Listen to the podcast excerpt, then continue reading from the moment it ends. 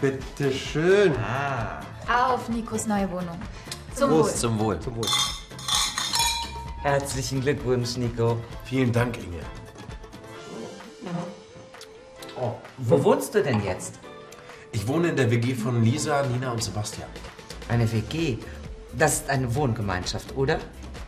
Bei uns war das anders. Wir haben noch bei der Familie gewohnt.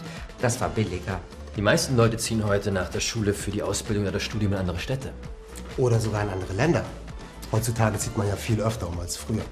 Aber man kann auch alleine wohnen. Es ist aber teurer. Meistens zu teuer. Ist das wirklich so ein großer Unterschied? Oft schon. Außerdem ist es viel schöner, nicht allein zu wohnen. Stimmt. Mit anderen zusammenwohnen gefällt mir auch am besten. Und ich wohne lieber in einem kleinen Zimmer als bei meinen Eltern zu Hause. Bei dir hat es mir natürlich auch gefallen.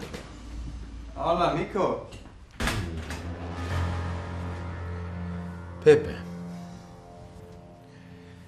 Wer ist denn Pepe? Pepe ist mein großer Bruder. Ach,